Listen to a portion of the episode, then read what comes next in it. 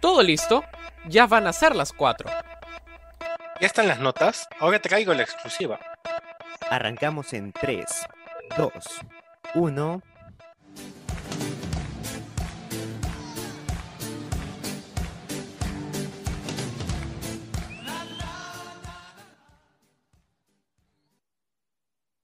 Hola, hola, ¿qué tal? ¿Cómo están? Muy buenas tardes y bienvenidos al último programa de la temporada de Sin Censura, aquí por Radio Zona PUC. Mi nombre es Diego Dupont y a diferencia de programas anteriores, ahora sí el señor Sánchez pudo venir a Católica y estamos con Pablo ya para vivir este final de temporada en edición especial porque son de dos horas que vamos a tener con ustedes de 4 a 6 de la tarde. Vuelvo a repetir, mi nombre es Diego Dupont, estoy junto a Diego Sánchez y a Pablo Samaniego para conversar con ustedes acerca de las últimas noticias de esta semana, tanto en el tema político como también en el deportivo. Y por qué no, también vamos a hablar un poco de espectáculos, de lo cual hablaremos ya más adelante. Además, tendremos un sorteo que eh, estaremos hablando con ustedes hacia ya la segunda hora del programa para que no se despeguen y sabremos el ganador al final del programa. Antes que nada, y antes de comenzar con las noticias, Diego Sánchez, muy buenas tardes y bienvenido.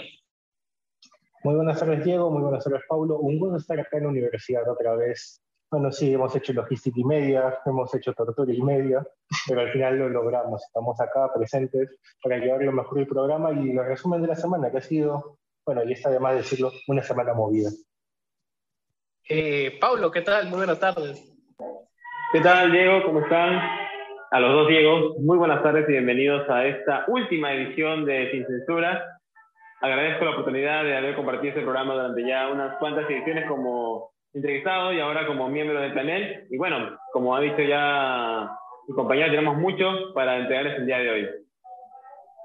Y cabe resaltar que desde dónde estamos, estamos otra vez más desde Tincuy, el lugar por excelencia de eh, relajo, estudio, diversión de los alumnos de la Universidad Católica. Ya desde el próximo ciclo, obviamente, estaremos desde los estudios centrales en, en, la Facultad de Comunicaciones. Sin embargo, queremos darnos este lujo de poder transmitir desde lugares distintos y, ¿por qué no, tal vez repetirlo la próxima temporada? Pero antes que nada, ya vamos con las noticias de esta semana y a continuación ya vamos con la cuña principal que caracteriza este bloque. ¿Qué ha ocurrido esta semana? Vamos con las noticias, sin censura.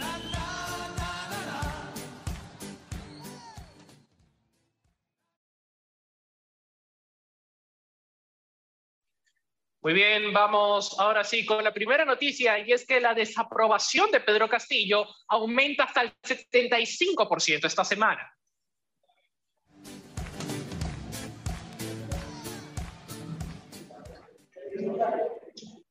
Moquegua tiembla, hasta ahora se ocurren cinco temblores a lo largo de estos días. Pronto se esperará que vienen más. No sé.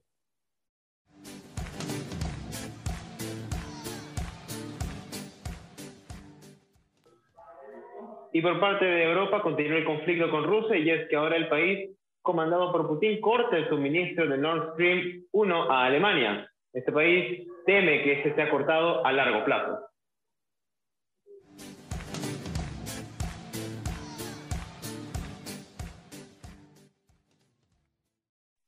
En la sección punto .edu se entregan becas y beneficios económicos a más de 500 alumnos PUC durante este semestre.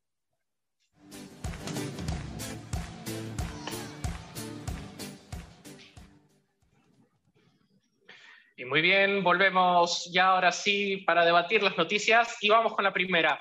Diego Sánchez, desaprobación de Castillo, ronda ahora cuatro puntos porcentuales más, llevamos a 75. Toledo estuvo poquito más, nada más la diferencia, pero él en el último año. Ahora tenemos a Castillo, y, y, para todos creo que es evidente, no llegamos al año, vamos 11 meses y ya tenemos 75%, Diego. Sí, esto se ve más que todo la inestabilidad a nivel de ministerio. Hemos tenido más de 50 ministros en un plazo que de 11 meses, demasiado. Hemos tenido cuatro gabinetes completamente distintos. Por ejemplo, ministros de Agricultura hemos tenido cinco y estamos en plena crisis este, agricultura, no, agricultura, no hay uria, no hay fertilizantes, se va, van bajando las producciones y la verdad no sabemos para dónde va este país y las, reflejan, las encuestas reflejan eso. la gente no sabe para dónde está yendo y la desaprobación sigue bajando. O sea, si Castillo no cambia esto ahora, nunca lo va a terminar haciendo. Cabe resaltar también, Paulo, que eh, todavía no llegamos al año, dos intenciones de vacancia y hay para rato. Sí, la verdad es que esto... Perdón. sí, no hay problema. Ahora sí. Pues sí, definitivamente, como tú dices, Castillo, pues desde un inicio se mostraba como algo confrontacional. Recuerdo que al inicio de su mandato ya como presidente, porque incluso hay que recordar que tardó incluso de que sea nombrado oficialmente como, como presidente, ocurrió todo este suerte de campaña en la que decían que había fraude en las elecciones, buscaban agujas donde no las había y ahora ver cómo es que ya llegamos casi al año de mandato y creo que va a ser el único año que va a tener Castillo en su poder, pues nos hace pensar, ¿no? Cómo es que esto revoca no solo en la manera en cómo nosotros los peruanos vemos al presidente, sino cómo también el extranjero nos ve a nosotros. Nos ve como un país inestable, sin autoridades que puedan durar más de tres meses y con un presidente que nada más y nada menos está cuestionado por la propia Fiscalía de la Nación, con ascensos, con personas cercanas a él, que incluso llegan a desaparecer luego de que están descubiertos. Es muy preocupante. Creo que esto solamente de la encuesta refleja lo que todos ya sabíamos. Muy bien, vamos a ver qué es lo que nos va a deparar. De las próximas semanas tendremos, por cierto, ya el mensaje de 28 de julio. ¿Qué propuestas se van a dar? ¿Se va a lograr al final realizar el cambio del Ministerio de la Mujer al Ministerio de la Familia, que es una de las eh, polémicas que ocurren dentro de estos últimos años? Eh, también vamos a ver qué otros eh, hechos puede eh, pasar.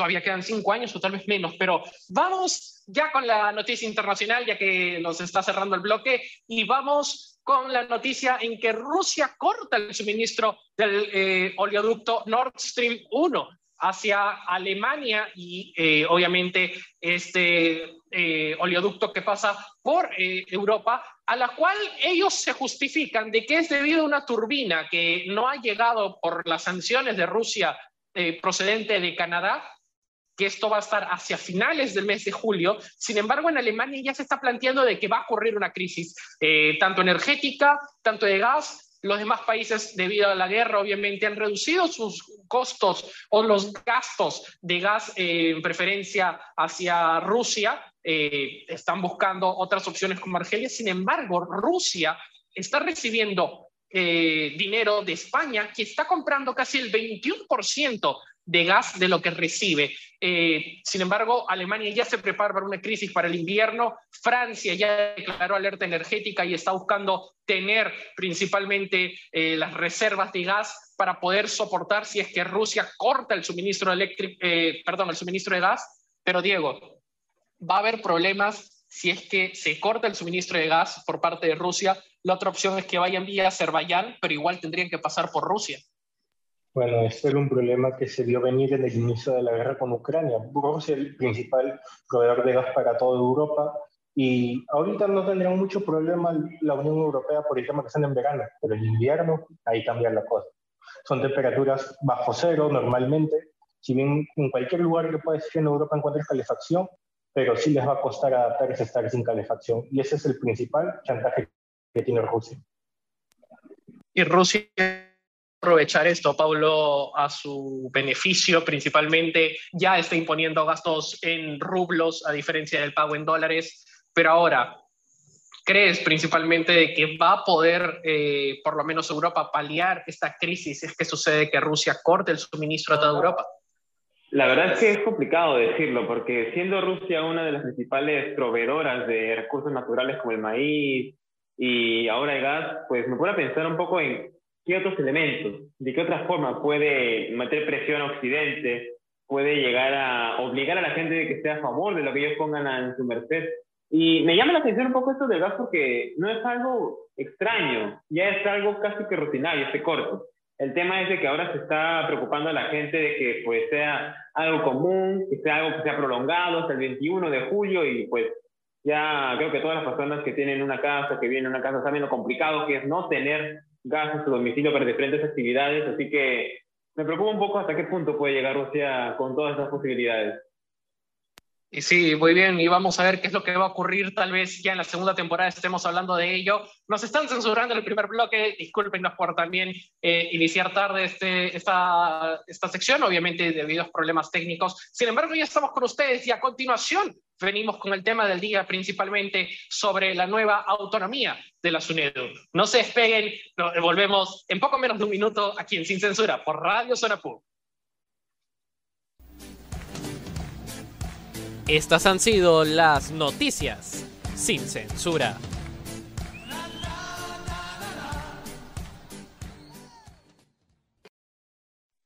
Y muy bien, volvemos a este segundo bloque, principalmente para hablar del tema del día. Estamos de vuelta aquí en Sin Censura por Radio Zona Son principalmente las, las, perdón, las 4 y 17 de la tarde y estamos en vivo, obviamente, a través del Facebook de Radio Zona PUC, pero también a través de YouTube de Radio Zona PUC. Nos pueden buscar a través de estos eh, dos sitios y pueden colocar sin censura. Y el día de hoy para que puedan tener acceso a vernos el programa en vivo. Si es que ustedes se perdieron una parte del programa o desean volverlo a ver Después, ya que es un especial de dos horas, se van a perder tal vez alguna parte o quieren verlo de nuevo completamente o escucharlo, pueden entrar tanto a Facebook, tanto a YouTube, como también a Spotify y Google Podcast, donde pueden escuchar a través de eh, Radio Zona PUC y buscar tanto sin censura como los programas de la, de la temporada pasada como Sándwich Cultural, protagonistas, entre otros, y que además podrán escucharlos a partir de la próxima temporada, que por fin tendremos competencia, Diego, pero eh, parece que sí. Así que vamos a poder también eh, seguir los demás programas de esta gran casa que es Radio Zona PUC. Hoy, en el tema del día, vamos a conversar principalmente sobre la aprobación de la ley número 30220, eh, el cual interfiere o para ellos, para el Congreso, del cual vamos a hablar alguna, en algunos momentos, consideran principalmente que esto permite la autonomía de la SUNEDO. Y a continuación tendremos la editorial de Sin Censura, no antes, con nuestro mensaje principal a través de la cuña. voy paseando por ahí, de regreso a mi casita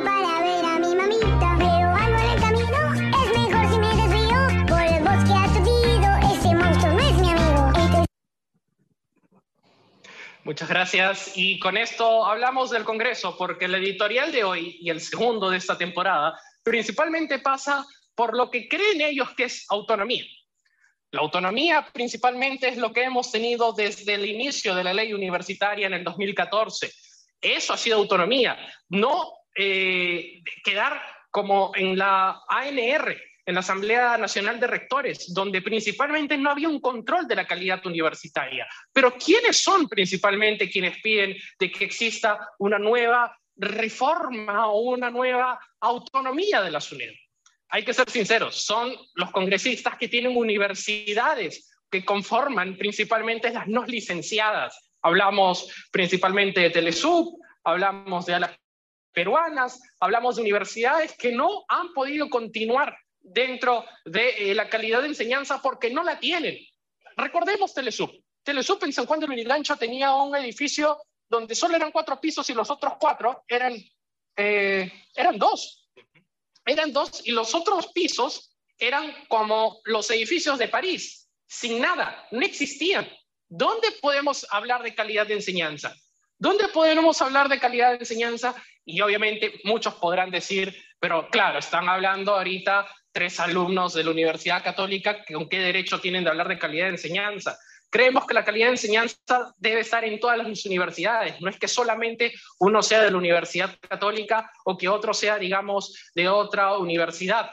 Tenemos que velar principalmente y que nuestros políticos también deben velar por esta calidad de enseñanza. No proliferar universidades que al fin y al cabo lo único que quieren es el beneficio económico. Las universidades en un principio eran sin fines de lucro, pero en la actualidad vemos universidades que tienen fines de lucro, que buscan en algunos casos eh, decirle a los profesores de que les aprueben con la intención de que ellos puedan seguir pagando la, la mensualidad dentro de estas universidades. ¿Para qué? Si al final las competencias que puedan enfrentar en un futuro estos estudiantes van a ser distintas. Y con esto cerramos principalmente la editorial mencionando que estamos en contra de lo ocurrido eh, ayer y en la madrugada de hoy en el Congreso con esta aprobación que esperemos de que encuentre un recurso de inconstitucionalidad y que se evite de que esta nueva situación o la nueva conformación del Congreso sobre la SUNEDU evite los errores del pasado. Y con eso vamos ahora sí con Diego. Diego, principalmente volvemos a la idea de la Asamblea Nacional de Rectores. Ayer en el Congreso hablaban de que era eh, correcto lo que se estaba haciendo, que principalmente estábamos regresando otra vez a la institucionalidad del Estado, porque también estaba Cinease, que Cinease ya lo había hecho antes, sin embargo, Cinease no revisaba una calidad universitaria o revisaba la calidad universitaria como lo hacía la SUNEDU, Diego. Sí, como bien señalas, este, la SUNEDU ha sido, para algunos ha sido bien drástica, como tú bien dices, como la Telesub, o en mi caso, me pongo, pongo de ejemplo la, César Vallejo, que si bien está licenciada, ¿cómo vas a eliminar el 70% de tus programas? Eso es una bestialidad, por así decirlo, de tener carreras por tener carreras. Hay carreras, por ejemplo, medicina humana, que, que las han tenido que cerrar y bien cerradas. O sea, son carreras que, uno se fue a la salud, fuera de bromas, o sea, tienen que tener ciertos parámetros en este caso. Y el tema del, del nuevo proyecto de ley aprobado por el, por el Congreso, si bien no, no regresan una asamblea de rectores, sino lo que proponen es que sean profesores universitarios quienes regen. ¿Y quiénes le pagan a los profesores universitarios? Las mismas universidades. O sea, indirectamente igual va a haber un conflicto de intereses. Puede ser ya un profesor de la católica, este, puede estar en la Junta, en, en esta nueva institución, en la SUNEDU, pero por ejemplo, este, ¿qué, qué, te, ¿qué, te, indica que ese profesor después no lo contrate, no sé, este, la Telesup o la señora Bicipan y ya está ahí adentro y lo contratan justamente para hacer el licenciamiento? Es un tema bastante peligroso el que están haciendo. Sí, y también, Paulo, hablamos principalmente de que eh, la SUNEDU ahora tiene no solo miembros independientes, sino también de la Asamblea Nacional de Rectores que aún existe, CINEACE, eh, también de escuelas públicas, de, perdón, de universidades públicas, universidades privadas. Volvemos principalmente a la conformación de la Asamblea Nacional de Rectores, solo que con otro nombre. Sí, tal como tú señalas, es algo que más que un progreso, como lo quieren pintar, es un retroceso. Y me llama la atención lo que pusiste al inicio de la editorial, y es que esto sí debería ser considerado inconstitucional, es algo grave contra la educación peruana. Incluso el propio Tribunal Constitucional el se, se ha tenido que pronunciar sobre esto, porque, a ver, Recordemos cuál es la principal función de la SUNEDO frente a este panorama. Es aprobar cuáles son las universidades que funcionan y cuáles son las, universidades que no funcionan. Esto es a nivel de calidad, de profesores y de un montón de temas de infraestructura, de logística, que no se están respetando. Y me llama la atención cómo es que se puede llegar a tal punto de poder querer brindar una oportunidad ilusoria de enseñanza.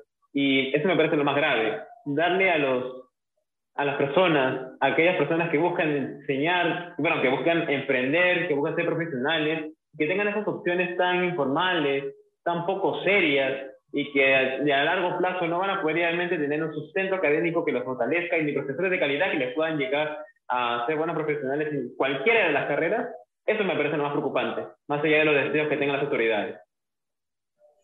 Y sí, eh, la pregunta ahora va a ser, eh, va a presentarse la eh, demanda o la acción de inconstitucionalidad, se está hablando de que hay 10.500 firmas aún por parte de, eh, digamos, de iniciativas, iniciativas ciudadanas que principalmente tienen la intención de buscar presentar esta acción de inconstitucionalidad al Tribunal Constitucional.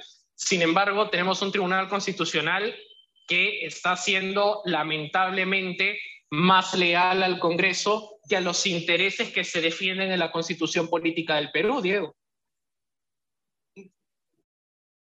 Un tribunal constitucional que por primera vez tiene su gran prueba de fuego, que vendría a ser en el caso de la SUNED. Este, si bien aún no, le, no ha habido un fallo tan recto, o sea, la SUNEDU, el mismo, el mismo Poder Ejecutivo es el que ha alzado la voz, lo cual es raro porque últimamente en temas así de polémicos estaban coincidiendo en todo, incluyendo con el famoso ingreso libre de las universidades propuesto por el presidente Castillo, pero terminaremos viendo qué es lo que termina sucediendo y que terminen o sea, que fortalecer la SUNEDU no significa debilitarla en este caso, y es lo que están haciendo. Esperemos que recapaciten. Cabe resaltar que principalmente cuando hablamos del ingreso libre a las universidades, en, por ejemplo, Argentina tienen un periodo de un gap, quienes tienen las notas deseables o notas altas son los que se mantienen en la condición de alumno, principalmente a partir de ese año. Si uno no logra en el primer año, lamentablemente no va a poder seguir continuando. La gran pregunta pasa que si esto se mantiene, de que el control de las universidades se pierda, y es algo que lo intentaron previamente desde el Congreso cuando Merino en el Interregno eh, estuvo en la presidencia, eh, la pregunta ahora con el ingreso libre a las universidades es claramente cómo se va a manejar el ingreso libre. El ingreso libre ahora es todos, cualquiera pueden ingresar, no va a haber un control de esos alumnos porque hay que ser sinceros, hay algunos que pueden con el nivel, otros que no. Y, esto no es que estamos hablando de, selecciones, sino principalmente de que hablemos de rendimientos. Y lamentablemente no se puede dar el acceso libre a todos si es que no pueden principalmente lograr eh, mantener el rendimiento, lo que desea la universidad tanto académicamente como tanto de lo que esperan dentro de sus competencias. Cabe resaltar principalmente que esto va a tener para rato, esperemos seguir conversando de este tema la próxima semana y a continuación no se despeguen aquí de Sin Censura porque tendremos la primera entrevista de esta tarde con la sección Salseo Espectacular, en el cual hablaremos acerca del caso de Amber Heard y Johnny Depp, que ya tiene su tercera temporada. No se preocupen, Volvemos en dos minutos. Estamos aquí en Sin Censura, en Radio Zona No se despeguen. Ya llega la entrevista de la semana Sin Censura en Radio Zona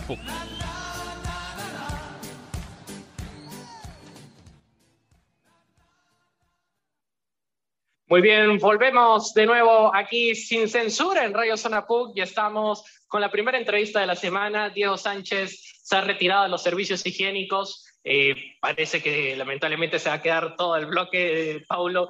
Esperemos que esté bien. Parece que su estómago no está un poco en lo mejor. Ya, ya hablaremos con él cuando regrese. Pero estamos en este momento con Brenda Bore, alumna de Derecho Penal PUC, en el cual vamos a hablar principalmente en este nuevo bloque de Salseo Espectacular. Sin embargo, eh, hay que ser sinceros, otra vez vamos a hablar no de espectáculos nacionales, no vamos a caer tan bajo, sino vamos a hablar de espectáculos internacionales. Y es que ahora vuelve la tercera temporada del caso más famoso, ahora luego de los casos de O.J. Simpson. Hablamos de Johnny Depp con Amber Heard ya que Amber Heard intenta otra vez colocar un tercer proceso penal que el juez ha decidido finalmente negarlo. En este caso, Paulo, opiniones primero antes de, iniciar con, con, la entrevista. Sí, la verdad es que me llama poderosamente cómo es que un tema que debería ser privado, un problema entre pareja, bueno, lo que era una pareja, antes ya, ahora prácticamente lo sabe todo el mundo y con lujo de detalles. Evidentemente no puedo decir lo que pasó en una cama, porque mucha gente acá se podría asquear, estamos a la hora del almuerzo. Sí, definitivamente. Estamos sin censura, pero hay cosas que ya por, por decencia no podemos decir. Bueno, la cosa es que me llama la atención cómo también todo el mundo ha enterado, incluso gente que no está tan allegada al mundo de la farándula, al mundo del espectáculo, y sobre todo por un personaje tan llamativo como Johnny Depp. Y bueno, ¿quién mejor que Venda para explicarnos un poquito más a detalle toda esa situación que seguro te deberá estar manteniendo al margen. Bienvenida, sin censura. Hola Diego, hola Pablo, ¿cómo están? Em, bueno, el caso de Amber Heard y de Johnny Depp es este, quizás uno de los más polémicos de los últimos 10 años, diría yo. Eh, sí, efectivamente, el caso, este, se ha optado por desestimar la tercera demanda de Amber en contra de Johnny Depp para retirar este, una instancia menos el juicio alegando de que uno de los jurados habría sido suplantado por identidad, ya que inicialmente se había convocado a un señor de 77 años y quien se presentó fue su hijo, mismo nombre, mismo apellido, pero de 52 años. Sin embargo, el juez ha optado por decir que la identidad del jurado sería irrelevante, ya que tanto los abogados de Johnny Depp como los abogados de la propia Amber Heard tuvieron la oportunidad de em, interrogar al jurado, entrevistarlos, este, tuvieron la oportunidad de vetarlos si es que les parecía una persona inapropiada para formar parte del jurado y ambos estuvieron perfectamente de acuerdo con la composición del jurado. Por lo tanto, el juicio y el veredicto que salió de este juicio prevalece. Sí, justo hablando de jurados, eh, si no me equivoco, también ocurrió en el caso de O.J. Simpson, el cual se pudo ver incluso reflejado en la serie de O.J. versus, versus América. Eh, ahora, hablando sobre el tema del jurado, si es que el juez hubiera aceptado este hecho, hubiera vuelto de nuevo a foja cero y repetir el, caso, el proceso. Em, bueno, el sistema estadounidense se caracteriza precisamente porque lo manifiestan de la manera de que las personas tenemos que ser juzgadas por personas como nosotros. O sea, el jurado debe estar compuesto por personas como uno, ciudadanos de a pie. Si es que se consideraba que el jurado había sido parcializado, si había, si había presentado algún caso de suplantación de identidad efectiva, o de plano hubiera sido un, un jurado ¿cómo decirlo?, no adecuado para evaluar el caso de Amber Heard, entonces sí, el juicio hubiera tenido que ser este, declarado nulo y se hubiera tenido que volver a empezar desde el, primer, eh, desde el punto cero para este, em, Sí, para básicamente tener que volver a decir si es que efectivamente la editorial que presentó Amber Heard en The Washington Post en 2017-2018, en la que alegaba que una expareja la había violentado, eh, había sido una editorial difamatoria en contra de Johnny Depp.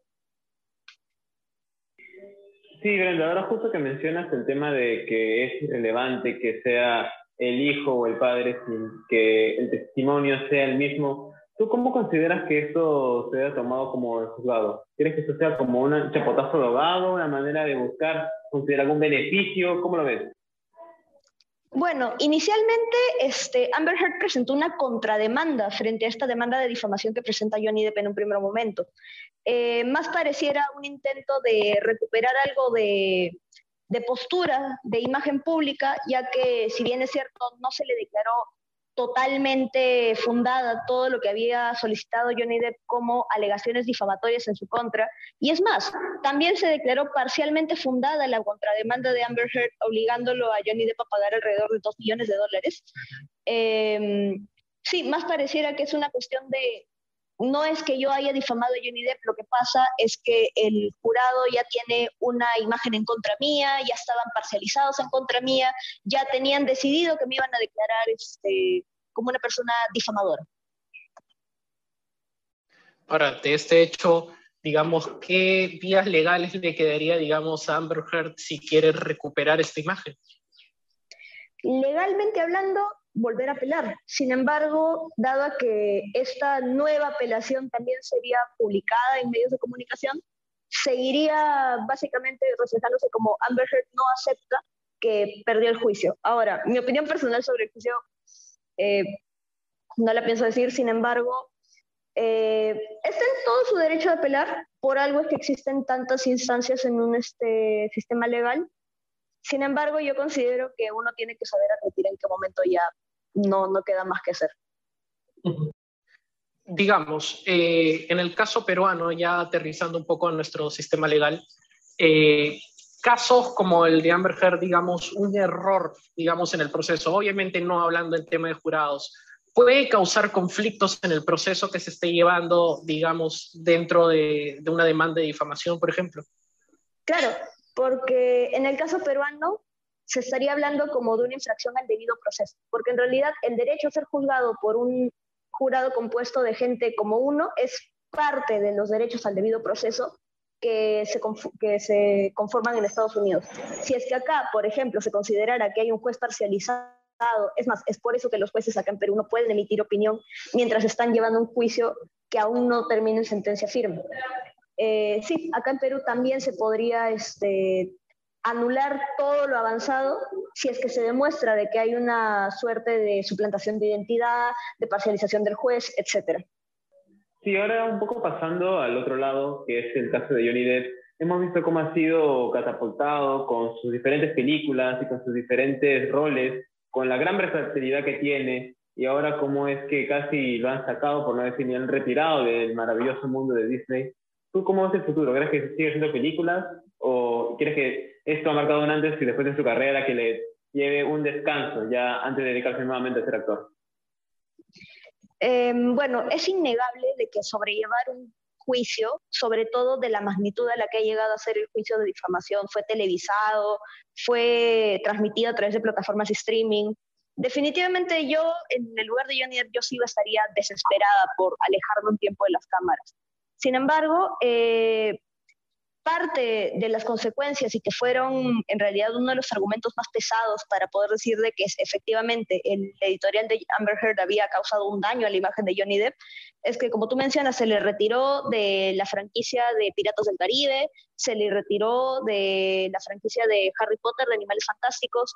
En todo caso, ahora que se ha más o menos em, determinado de que él fue difamado, de que las acusaciones hechas en su contra fueron mentiras, ya parecen haber ciertos atisbos de que va, va a regresar y en realidad por lo que he visto en redes sociales sería un regreso muy esperado. Yo particularmente sí me muero de ganas de volver a ver al Capitán Jack Sparrow. Muy bien. Eh, en el caso peruano tenemos también eh, demandas de información, por ejemplo, en, casos, eh, a ver, si, si, no me equivoco, el, caso anterior fue, por ejemplo, el de Soana con Melissa Loza, años atrás, eh, se habló principalmente sobre el tema de reparaciones civiles. Digamos, volviendo al, tema de Amber Heard si es que, digamos, Amber Heard que ha expresado varias veces que no tiene dinero para poder pagar eh, esta reparación a Johnny ¿puede ir a la cárcel? Bueno, existe algo acá en Perú, no sé en Estados Unidos, que, es la premisa de que no hay cárcel por deudas. En todo caso, ella no podría ir a la cárcel directamente por deber plata de, reparaciones civiles. Sin embargo, sí podría ser sujeta a, otros, este, a otro tipo de medidas, por ejemplo, eventualmente un embargo, congelamiento de cuentas, cosas así similares. Y ya un poco para ir terminando con esta entrevista, Brenda, y agradeciéndote por esta gran participación en la última edición de Sin Censura, ¿Cómo ves el panorama para ya la farándula? ¿Crees que más casos así entre parejas de actores se viralicen tanto o ya solamente ha sido algo de uno en un millón?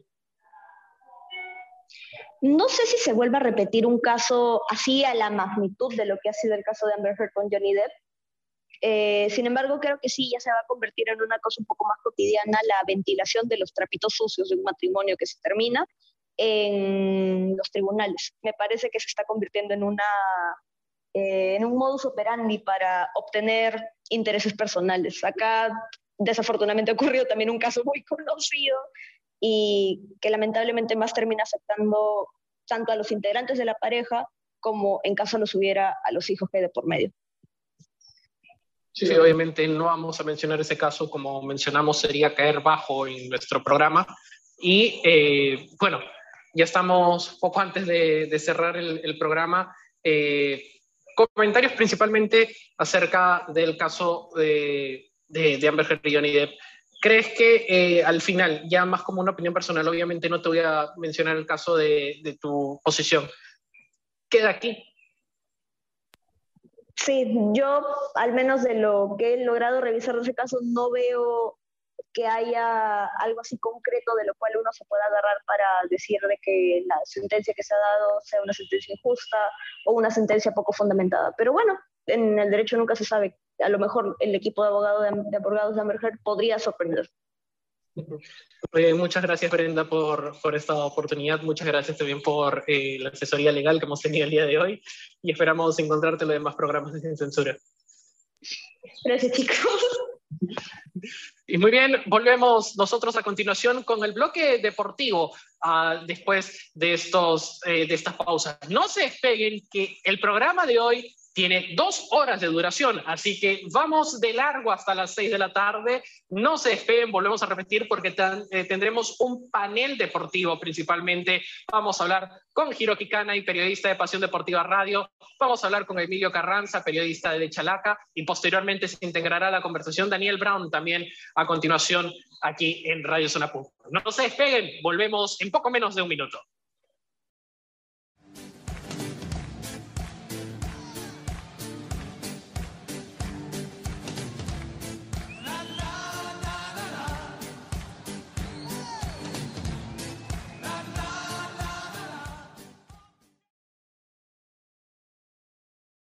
Muy bien, volvemos de nuevo aquí en Sin Censura, en Radio Surapuc, y eh, son en estos momentos las 4.45 de la tarde, estamos en directo y como pueden ver, esto pasa en la PUC, pasa en todos lados, estamos desde el estudio de Tincuy, eh, como pueden ver, estamos también principalmente cuidando eh, nuestra universidad, sabemos de los espacios seguros, la limpieza es importante, detrás de nosotros podemos ver cómo se limpian los cubículos cada día en otros eh, sectores como la biblioteca central o la biblioteca decía, se hacen espacios de una hora para que pueda desinfectarse el lugar, sanitizarse, para que los demás alumnos puedan ingresar a los demás salones del campus. Diego es uno de, digamos, uno de, el, no puedo hablar de la palabra beneficios, pero sí puedo hablar, eh, digamos, de la preocupación por la sanidad eh, de los alumnos, en especial cuando ya estamos en la cuarta ola de contagios.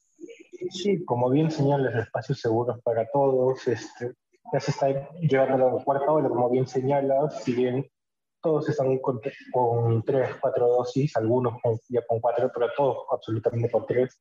Ya este, se está controlando esto y vemos los protocolos de seguridad que si bien porque están en cubículo no dejan de estar en este caso sin mascarilla, este, afuera tenemos que estar todos bien protegidos. Sí, incluso en los deportes que se entrenan dentro de esta universidad también se está eh, utilizando las mascarillas.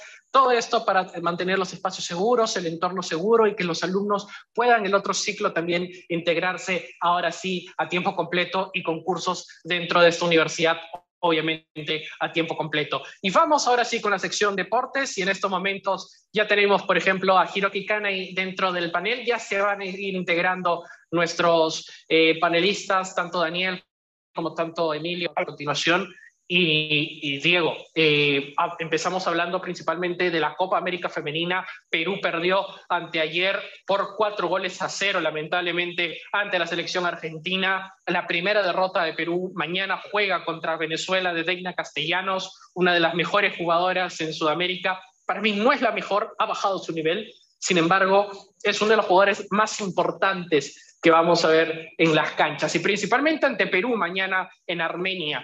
Vamos eh, un poco a, repasar, Diego, cuál es el principal problema de Perú y por qué al menos no ganamos desde 2006. Bueno, el principal problema de Perú es la falta de apoyo. No, no, hay, no hay que ser muy adivinos. Un solo entrenador para las tres divisiones es pobre hombre. ¿Cómo Flores está haciendo milagros?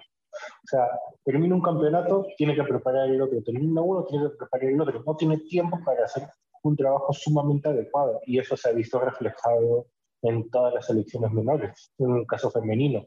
Perú que no gana desde 2006, bueno, este, hemos tenido una generación dorada, pero ya que más se puede decir, han hecho muy buen scouting, eso no lo podemos negar, han tenido varias jugadoras de Estados Unidos, pero de las ligas colegiales, pero no terminan alcanzando. Igual, sí, además que el grupo está sumamente complicado. Argentina, Brasil, Venezuela, simplemente es es imposible clasificar y yo no veo con esta selección que vaya a ser un buen papel. Sí, y también, Pablo, eh, Perú cayó, al menos aguantó 35 minutos en el primer tiempo, a diferencia del partido de Lima 2019 que caímos también con Mario Sánchez en el arco a los dos minutos, cortesía de Marina Correa. Ahora aguantamos 35. Avances, pero también no tan avances. Sí, bueno, a ver, no me gustaría pensar en esto como una suerte de mejora completamente, porque es como cuando le dices a tu pata, jalé, pero jalé con 10 y no con 0,7. o sea, igual jalaste, no, no hay mucho más que decir. Pero algo que sí, más allá de lo que puede comentar Diego, de que evidentemente es un problema de que solamente un DT se encargue de tres categorías, es que la división femenina está pasando por un proceso recién de formalización, estamos en pañales.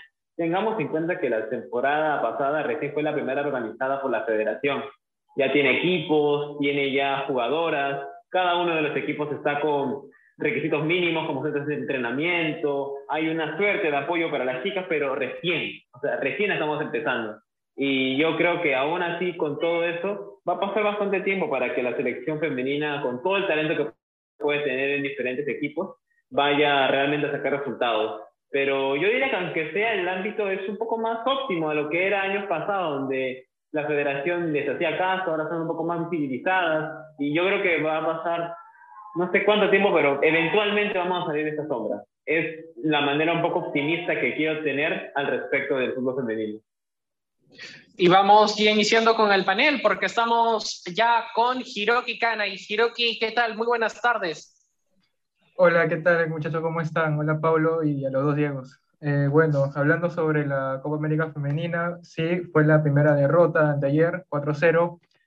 Eh, ya ustedes lo han dicho mismo, el hecho de que Conrad se está encargando de los 13 equipos mayores, sub-20, sub-17, y que no tenga todo el apoyo en sí de la federación. Por ejemplo, no tiene partidos amistosos para, previo a los, a, los distintos torneos que dispute. Eh, también eso hace que no, no, no se logren resultados. Pero también, si bien el fútbol femenino acá está en pañales, creo que también hay demasiada falta de apoyo y creo que entre esos la salida de Sisi Quirós del, de la federación eh, retrasó mucho, ¿no? Porque, bueno, sabemos que todo el trabajo que ha hecho Sisi Quirós en Alianza, cómo ha, eh, ha hecho un gran trabajo con el plantel, lo ha empoderado toda la división femenina y pues, y pues la salida creo que de ella, de, de la federación, fue también el retraso. ¿no? Sí, eh, muy, muy buenas tardes. Como bien mencionas, la salida de Sisi Quiroz y cómo valoras también el problema que hubo con Doriva Bueno, con, que incluyó a Adriana Luca, que incluyó a Miriam Tristan en este caso, también es una clara muestra de falta de apoyo en este caso. Claro, o sea, el, el tema de, de, lo que pasó con Iba Bueno y, el conflicto de interés que hubo en todo en el plantel de mayores fue, creo que también otra de las trabas que se ha presentado con la, con la división femenina. Igualmente, eh, por parte de la federación no hubo ese, esa disculpa del caso con, con, las jugadoras, no hubo, no se trató bien el tema, creo, no se trató bien el tema, para no entrar tanto en detalles, no se trató bien el tema. Y eso, aunque parezca poco, porque tú puedes decir, ah, pero son dos jugadoras, pero eso te da un precedente de cómo está tratando la federación a, a todo lo que es la, división femenina y a, y sus jugadoras más. Eh, también estamos con Emilio Carranza, eh, periodista de Chalaca.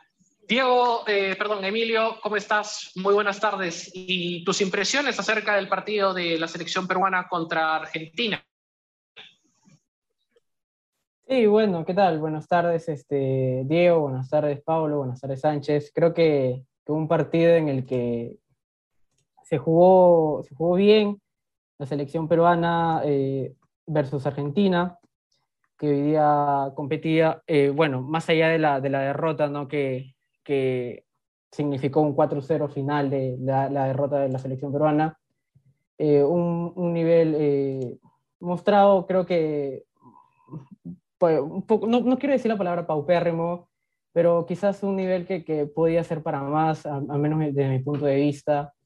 Creo que, que un 4-0, si bien significó una derrota muy dura para la selección femenina, eh, invita también a, a nosotros mismos a, preparar más el, fútbol femenino. Ya hace algunos años se, se, inició con esta, con esta, entre comillas, profesionalización del fútbol femenino acá en el Perú, eh, pero más allá de una profesionalización yo no lo veo tanto así.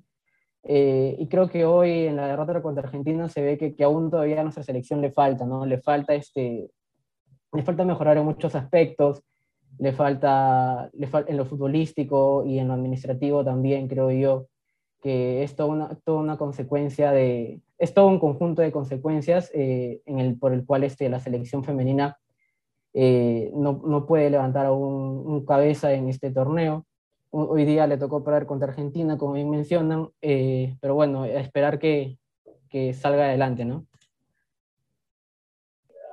¿Qué tal? ¿Qué tal, Emilio? Muy buenas tardes y sobre todo muchas gracias por aceptar la entrevista. Mucho se habla acerca de la falta de apoyo, que es indudable en, la, en el fútbol femenino. Sin embargo, quisiera preguntarte, de tener la potestad de hacerlo, de tener un alto mando en la federación, ¿cuál crees que debe ser la primera medida que se debe aplicar ya para que en un corto, mediano plazo el fútbol femenino pueda tener cierto progreso aquí en el Perú? ¿Qué tal? Eh, ¿Qué tal, Pablo? Sí, bueno, creo que, que empezar, yo creo, yo creo que el camino va por empezar a tomar las cosas, eh, o el mejor dicho, el fútbol femenino más en serio, ¿no? Creo que, que uno, de los, uno de, los, de los puntos más bajos es que los administrativos, los que están a cargo de todo este, de todo este asunto, eh, no, no, han, no, han, tomado con la mayor seriedad posible el torneo, el torneo femenino. Como te mencionaba anteriormente, eh, se, se, se, inició esta, profe, esta profesionalización del fútbol femenino, pero es entre comillas porque aún hay muchos puntos en donde no son, no son bien, este, no se cumplen la ley a cabal. Por ejemplo, hace algunos días, este, bueno, mejor dicho, hace algunos meses eh, tuve la oportunidad de entrevistar a, a un grupo de jugadoras de, del fútbol femenino, Naomi Martínez, entre otras, en donde se ve justamente esta diferencia, ¿no? Esta diferencia que existe con, con, con el fútbol masculino, básicamente, porque, porque ellas, muy, muy, muy aparte de que, de que ellas, aparte del fútbol, tengan que trabajar, eh, ellos no pueden, ellas no pueden vivir del fútbol básicamente como un jugador eh, hombre, por así decirlo. Eh, ellas tienen, por ejemplo, otra futbolista, Cote, nos contaba que, que ella, aparte de ser futbolista de Lavallejo, nos decía también que que tenía que, que, que, trabajar en otra empresa, que tenía que trabajar en tal otro lado. Entonces, este, en el caso del fútbol femenino, creo que, que hay, muchas, eh, hay muchas precariedades, por así decirlo. Inclusive hace algunos meses salió que las jugadoras de, de César Vallejo, sí, si mal no recuerdo, tuvieron que, que, llegar caminando al estadio en, en, un partido porque no tenían para el bus. Entonces, este, son, muchas, son muchos factores que yo creo que, que hacen de que, de que nuestro fútbol femenino aún no sea aún no sea eh, profesional, porque no, creo que no es profesional aún, eh, y, que, y, que, mientras no se tomen las cosas en serio, creo que, que las cosas van a empeorar, ¿no? Eh, muy bien.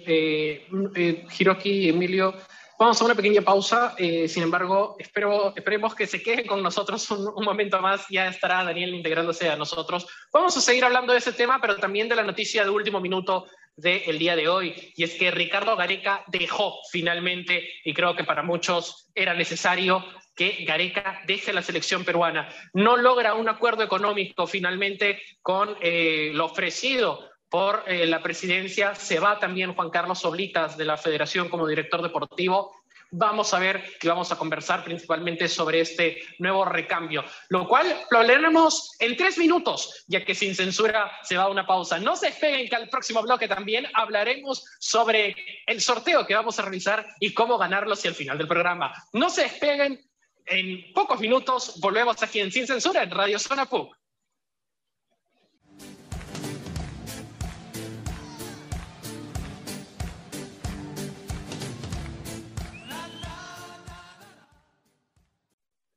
Muy bien, volvemos de nuevo a Sin Censura ya en la segunda hora y en el horario habitual, aunque creo que esta vez por fin ingresamos con la cuña original, que es a las 4. Pero antes que nada de continuar con Hiroki, con Emilio y con Daniel, que se va a integrar a nosotros a continuación, hay que hablar del sorteo, Diego, y hablamos de esta cajita misteriosa que dice censura. Eh, Diego, eh, opiniones de qué es lo que puede haber acá adentro. No sé, ahí están todos los temas que nos han censurado a lo largo de tiempo. Probablemente, no sé, todos nuestros informes, nuestros trabajos han sido rechazados de publicarse en algún lado, o todos los informes de nuestros jefes de algún lado nos han dicho que no van. Eh, ¿Qué crees que hay aquí, Paulo? Interesante, porque dice censura, está con colores arcoíris, hay una X, yo creo que tranquilamente en esa caja podrían estar los secretos del gobierno. ¿eh? Yo creo que ahí podrían estar documentos de la universidad, documentos que atestiguen la culpabilidad de alguna autoridad política que no vamos a mencionar, pero que es muy verídico. La verdad, hasta te diría, me da miedo lo que hay en esa caja. Pero buena suerte que lo bueno. La caja, como pueden escuchar, la caja suena. ¿Y cómo se puede ganar esta cajita misteriosa? O coloquen abajo el hashtag quiero mi cajita misteriosa censurada y vamos a leer los comentarios que van a ir eh, a lo largo de esta hora. Eh, por cierto, vamos a hacer un sorteo al final del programa y anunciaremos el ganador de esta cajita misteriosa. Sabemos que muchos de nuestros eh, oyentes o también nuestros amigos del, del post, de los comentarios, están dentro de la universidad, así que aprovechen en estos momentos porque les podemos entregar la cajita hacia el final del programa. Eh, no se despeguen de Sin Censura, sigan comentando a partir de este momento, compartan también a otros compañeros para que puedan llegar y también poderse ganar la cajita misteriosa que, suena. Por cierto, eh, acá creo que he invertido 15 soles, no, no hay mucho. Eh, así que vamos a ver qué es lo que puedan ganar, porque ni lo mismo sé, solo lo mandé a hacer. Muy bien, eh, ya eh, entregamos entonces hashtag quiero mi cajita misteriosa censurada a, lo largo de los comentarios. Esperemos que puedan estar con nosotros ahora sí. Y vamos ahora sí con la, eh, otra vez con el panel. Y ya para cerrar un poco el tema de la, Copa América Femenina y poder hablar el tema de Gareca, Hiroki, enfrentamos a Venezuela. Deina Castellanos, una de las mejores jugadoras en el, eh, Mundial Sub-17, si es que no me equivoco. Eh, luego pasó por temas de, universidad eh, en Estados Unidos, actualmente jugadora del Atlético de Madrid. Jugadora que, por cierto, creo yo que en Estados Unidos perdió sus años de magia. pero, ¿qué piensas tú? ¿Crees que puede ser una jugadora clave para el partido de mañana? Sí, yo creo que Ana Castellano es la máxima figura de su selección y el fútbol femenino venezolano eh, tanto por lo que es como jugadora, por lo que te puede mostrar dentro de la cancha, como lo que es con sus compañeras en general, ¿no? Se conoce, por ejemplo, que ella a varias de sus compañeras les ha comprado incluso los chimpunes, sus implementos para poder eh, jugar, para poder disputar esta Copa América. Esa es muy solidaria, es como que yo, tengo, yo al poder, es como que ella piensa tipo, ella al, ten, al llegar a tan alto nivel tener mejores oportunidades y ella pues les quiere apoyar en esos a sus compatriotas, ¿no? Es, yo creo que a nivel de Venezuela sí está bueno, más con Dena Castellanos y mañana pues creo que será otra derrota para la selección femenina peruana.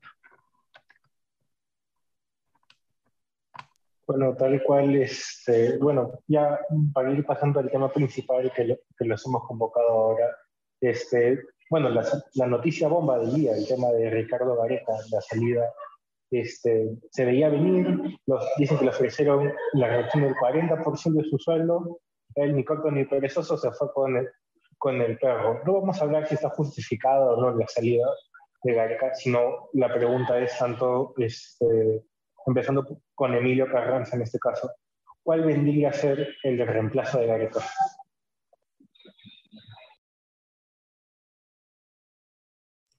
Eh, a ver, chicos, eh, buenas tardes. Eh, creo, que, creo yo que empezar a, a pensar en el reemplazo de Gareca, por el momento creo que yo lo veo muy próximo.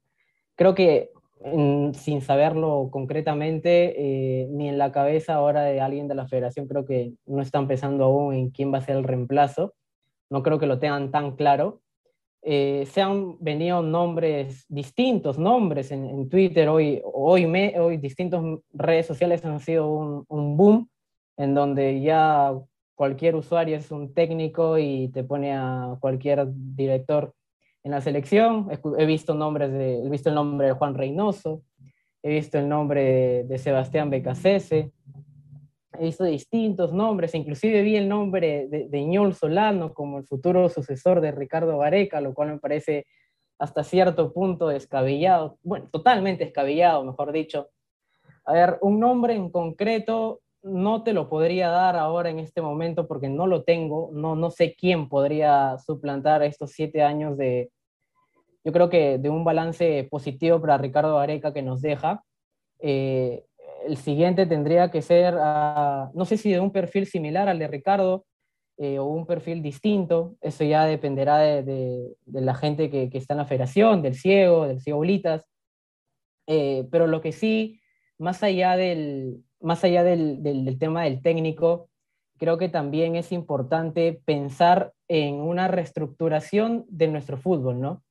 Porque más allá de quién sea el técnico, más allá de que traigan a Guardiola, que traigan a, no sé, a Jürgen Klopp, si nuestro fútbol, si nuestro torneo peruano, si, si nuestra estructura, nuestro torneo peruano va a seguir siendo igual de, paupérrima, creo que, que, no vamos a ir por un buen camino, ¿no? Entonces yo creo que, que muy aparte del tema de, de, del siguiente director técnico, creo que también se tiene que empezar a ver a, a nuestro fútbol, ¿no? Al torneo peruano en concreto. Eh, ya estamos con Daniel Brown. Daniel, ¿qué tal? Muy buenas tardes. Hola chicos, ¿cómo les va? ¿Todo bien? Sí, aquí, aquí estamos, aunque Diego preocupado con algunos informes. Sin embargo, eh, sí, mañana a las nueve, por favor. claro, eh, Daniel, queríamos preguntarte tus opiniones principalmente queríamos preguntarte sobre el tema de, de Gareca. Eh, ahora, planes B, la selección peruana, o mejor dicho, la federación, ahora sin director deportivo, creo que no los tiene. Eh, no, no, no. Lo, de, lo del viaje de Lozano a Argentina ha sido un circo.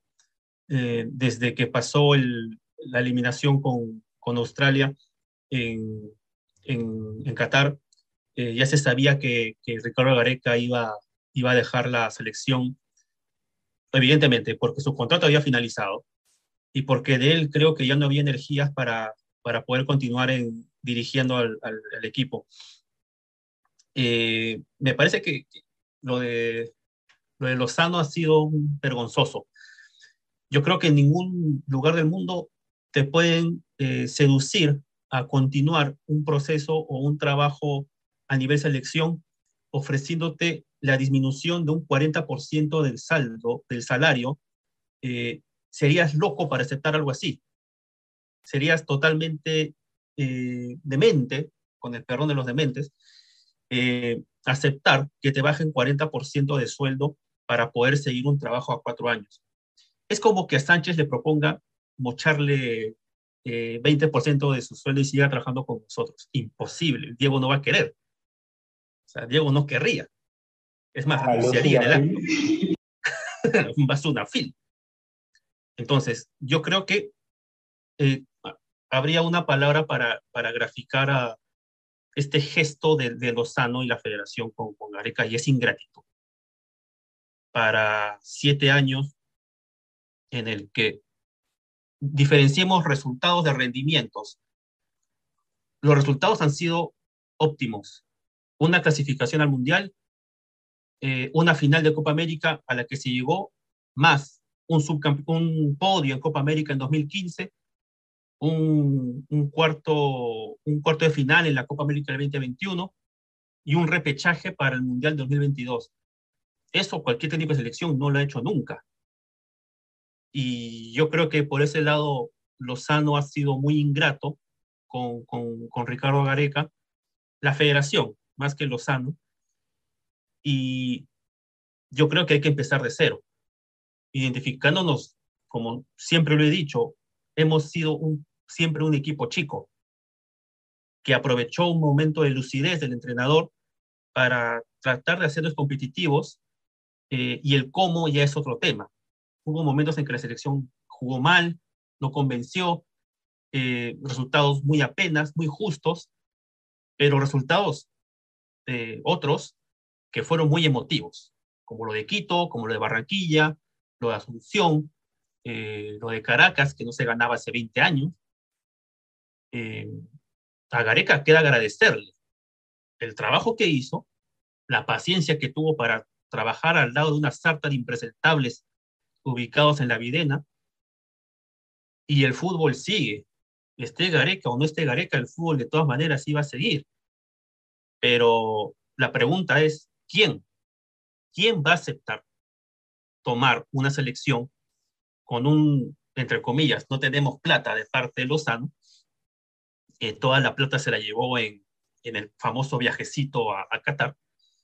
¿Quién va a aceptar dirigir una selección primera, en primer lugar, golpeada por la partida de un prócer como ha sido Ricardo Gareca.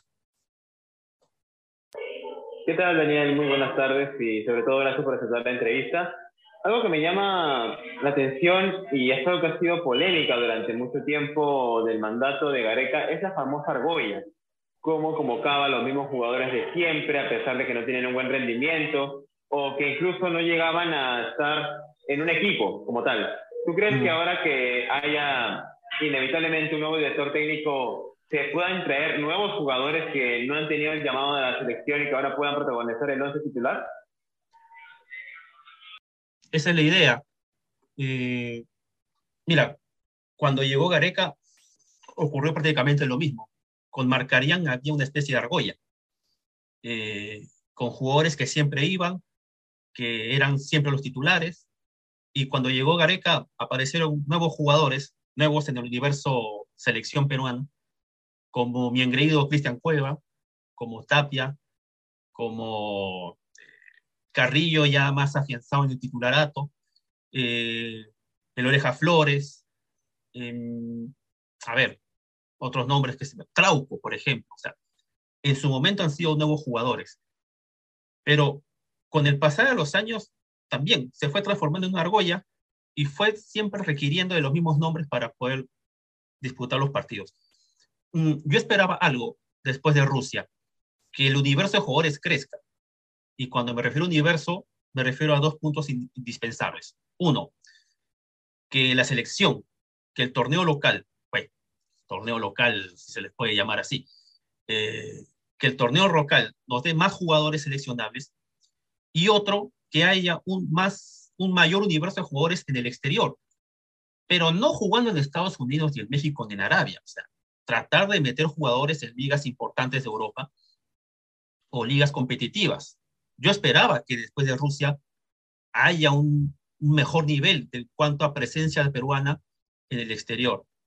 Eh, pero bueno, lamentablemente, eh, la argolla también terminó por, por, por llevarse a Gareca y Gareca terminó el proceso con los mismos nombres con los que empezó en el 2015.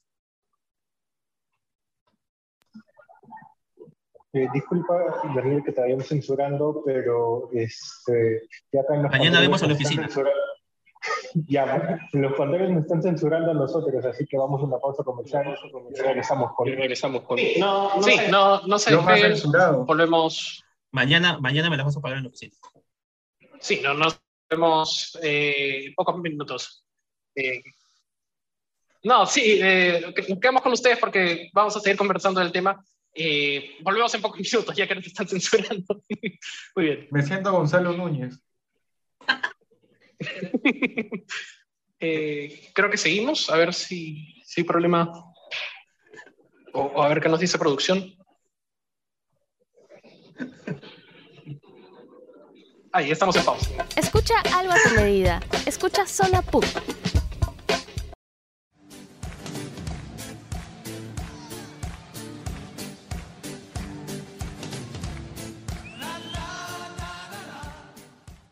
Que tenemos, eh, Diego, eh, por cierto, no vamos a hablar un poco de tu tema estomacal, pero eh, a continuación vamos ya a hablar principalmente eh, estos dos bloques, eh, lamentablemente hemos tenido problemas técnicos con, con, nuestro entrevistado que está indispuesto de, de, salud.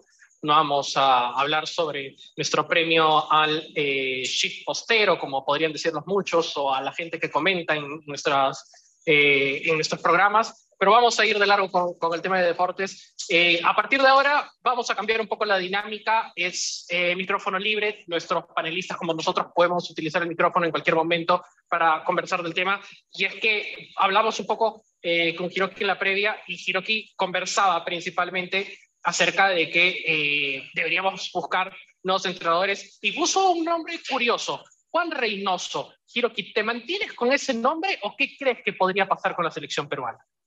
A ver, en primer lugar, yo nunca propuse a Juan Reynoso. Este... Ah, no, no. Bueno. No, nunca lo propuse.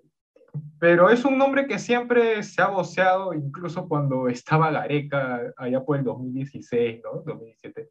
Porque, bueno, por esa época también Reynoso tuvo una destacada participación como entrenador del Melgar. Salió campeón en 2015, subcampeón en 2016 y partió para México, primero como asistente técnico, después ya como entrenador. Eh, a ver, como ya estuvieron repitiendo ustedes bastante, es primero saber cuál es el enfoque que se quiere dar a la, al fútbol peruano para saber a quién traer. Porque hay entrenadores que te trabajan mejor el tema de menores, como otros este, que no lo trabajan también. si lo que queremos es eh, alguien que, tipo, un tipo de Bielsa, un tipo de Peckerman, un tipo Dudamel, que, o Alfaro, ¿no? que por su labor en Ecuador, que hizo una que hacen buena chamba con el tema de potenciar menores, de, de buscar menores que, que sean calidosos. Mm, entonces, en primer lugar, hay que romper más la billetera, que es lo que, no, lo que parece que no quiere hacer Lozano. Y yo, la verdad, no sabría qué entrenador se puede traer. Yo te puedo dar mil nombres, pero es como te digo, todo depende de lo que del enfoque que se quiera dar, y ahorita nadie sabe lo que quiere Lozano. No sé ni siquiera por qué, qué es lo que quería ofreciéndole 40% menos, no sé qué, qué es lo que quería, porque usualmente cuando te ofrecen menos es porque ya te quieren fuera, ¿no? Entonces, y, y que eh, Lozano, tanto en Perú como en Argentina, y, cada vez que tenía micrófono libre, eh, hablaba del tema Gareca, decía que lo quería, entonces, bien contradictorio.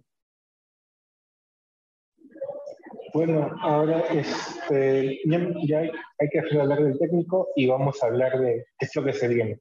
Eliminatorias al, 2000, al 2026. En este caso, con el nuevo formato que no se sabe si va a ser dos grupos de cinco, va a ser todos contra todos, igual clasifican los seis primeros o 6.5 si no me equivoco. Ya, bueno, entonces, ¿qué creen? ¿Perú tiene chances de, clasificar o no? Este, bueno, empezamos con Emilio Carranza. A ver, eh, sí, un formato medio extraño el que quieren hacer. Si mal no tenía entendido, eran dos grupos de cinco y clasificaban seis cupos y medio, como bien mencionas, eh, en el que yo creo que, a ver, sin, sin ser tan, sin ser tan alarmante, por así decirlo, creo que Perú debería clasificar, por así decirlo, de alguna u otra forma, porque sacando cuentas, eh, debería meter, debería, todo es un debería porque ahorita no sabemos concretamente nada de lo que pueda pasar, eh, estamos jugando con, con, lo que puede pasar en un futuro, eh, debería estar entre esos seis cupos y medio la, selección peruana, eh, en el que han cambiado este formato, como te menciono, en el que creo, creo yo le quita esa magia, ese, ese gustito del mundial, ¿no? Porque cuatro cupos y medio creo que, al menos desde mi punto de vista, era más era más competitivo que aumentar ahora dos cupos más. Lo veo, para mí, concretamente es quitarle la magia al Mundial. Ahora también se rumoreó que iba a ser cada dos años, que me parece una total incoherencia por parte de, Infantino y de todos los que están ahí, que ojalá no se haga, porque si no sería mucho peor eh, malograr el Mundial. Pero yo creo que, respondiéndote en concretamente la, la pregunta, Diego, creo que, que Perú tendría que meterse en esos seis cupos y medio si es que depende del nivel que vaya mostrando, ¿no? Porque no sabemos qué selección nos espera ahora sin Gareca, ¿no? ¿Qué selección vamos a ver ahora? ¿Qué van a jugar? ¿Qué, qué nuevos jugadores vamos a tener? Como bien debatíamos antes, ¿qué, nuevos jugadores van a venir eh, ahora con la salida de Gareca? Eh, se habla de muchos jugadores, a ver, eh, lo que he visto en redes, de Benavente, que se viene, no sé quién más, eh, Riner, por ahí, por ahí también vi también. Ahorita se, se, quiere meter un montón de jugadores, creo yo, en, esta, en este universo mínimo que tenemos de, de jugadores. Eh, pero como te digo, creo que, primero hay que, hay que analizar cómo va a jugar esa selección, con qué jugadores vamos a estar, cómo vamos a competir y, a partir de eso creo que, ver si vamos a estar entre esos seis cupos y medio para el próximo mundial, ¿no? Ese mundial United, ¿no? Estados Unidos, México y Canadá. Eh, cabe resaltar que el mundial es en noviembre y diciembre y en marzo ya estarían jugando los primeros partidos eliminatorias. Eh, Perú puede estar eh, preparado o ahora en el corto plazo, septiembre juega contra México eh, al menos Perú puede tener algún equipo, digamos, que pueda prepararse para esto. A ver, no, te copié la pregunta bien. Sí, eh, principalmente, eh, ¿crees que Perú, al próximo partido más cercano, que es ahora en septiembre contra México, tiene, digamos, alguna manera de tener un equipo preparado o, o algún seleccionador que pueda afrontar tanto ese duelo amistoso como también el, ya las eliminatorias próximas en marzo. Sí, equipo debe haber, supongo, ¿no?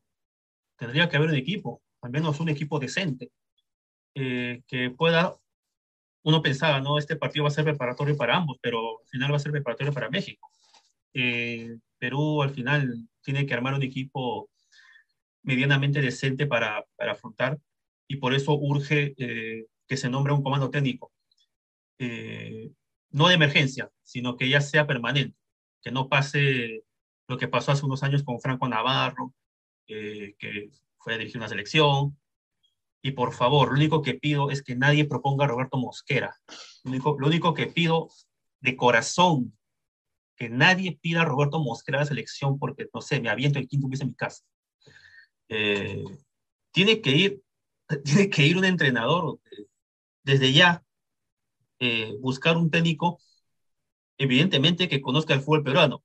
Se habla de San Paoli, se habla de Becasese, no sé, no sé quién será, pero tenemos ya que tener un equipo base para un inmediato inicio de eliminatorias el 2023. Lo mencionaba bien Dupont en, marzo. Eh, y creo que, ni nadie creo que, que, lo ha dicho hasta el momento, Gareca ha dejado una valla muy alta, demasiado alta para el próximo seleccionador. Eh, y que obviamente tiene que superar lo que hizo Ricardo en, siete años.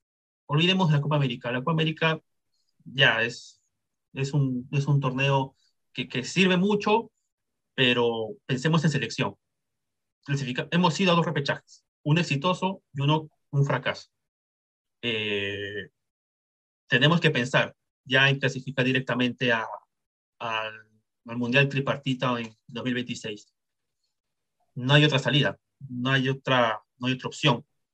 Y creo que en septiembre tiene que empezar ya eh, a verse, entre comillas, lo que dejó Gareca en, en siete años y evitar empezar de cero olvidemos, quitémonos ese mote de empezar de cero. Eh, empezar de cero sería desmerecer lo que hizo Ricardo en siete años. Tenemos que mejorar, tenemos que consolidar.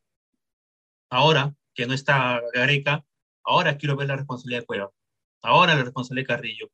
De todos los jugadores a los que Gareca arropó, ahora hay que verlos en este nuevo proceso.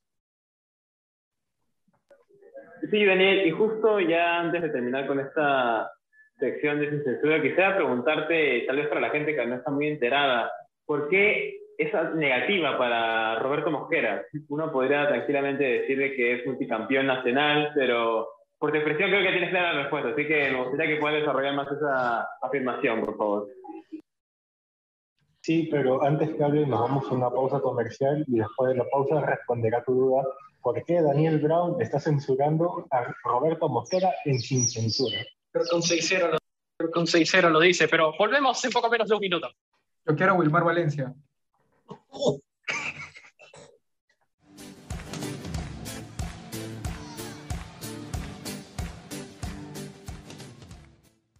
Cabe resaltar que estamos de vuelta aquí en Sin Censura y seguir hablando principalmente acerca de este debate sobre el futuro de la selección peruana. Cabe resaltar que volvemos a mencionar esta cajita que suena. Eh, pueden seguir participando con el hashtag Quiero mi cajita misteriosa censurada y compártanlo también porque así estaremos eh, viendo el, el, mecanismo que tenemos aquí, nuestro, nuestro sistema eh, que por cierto eh, tiene alta transparencia y por cierto nada eh, equivocado para ver quién puede ganar este premio de la cajita censurada. No se preocupen, eh, pueden seguir escribiendo hasta el próximo bloque, que ahí daremos el nombre del ganador, el cual haremos el sorteo en los comerciales. Y por cierto, obviamente podemos decir que esto está con la transparencia del señor Renato Collazos, que se encuentra aquí también presente.